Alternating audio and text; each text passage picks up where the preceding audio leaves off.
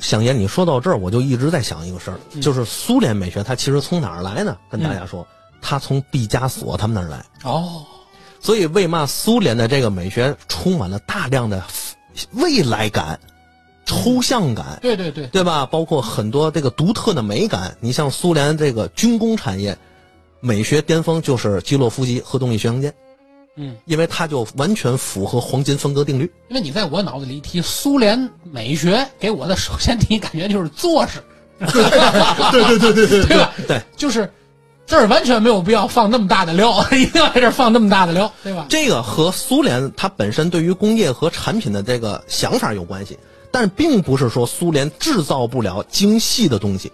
比如说，当时苏联生产了一款那个胶卷相机，好，我记得好像叫基辅 A 四，是当时最好的片轴相机。